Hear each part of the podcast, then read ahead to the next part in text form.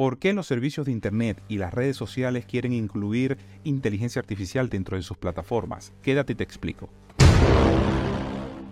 Hace algún tiempo, las redes sociales o los servicios de Internet para alcanzar 100 millones de usuarios activos tenían que pasar mucho tiempo. Tal es el caso de Facebook, que tardó 48 meses en lograr ese objetivo.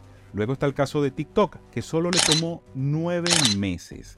Pero recientemente vemos un nuevo fenómeno, que es los servicios de modelado de lenguaje, tal como es el chat GPT, que le tomó para llegar a esa meta un mes y medio. Esto se llama la tasa de adopción de la tecnología. Quiere decir que si hay muchas personas interesadas en ese recurso tecnológico, por supuesto, todas las operadoras digitales van a optar por incluir ese servicio dentro de sus plataformas. Tal es el caso de Snapchat, que Snapchat acaba de incluir dentro de su navegador o dentro de su buscador algo que se llama inteligencia artificial o como me gusta llamarlo a mí, sistemas generativos.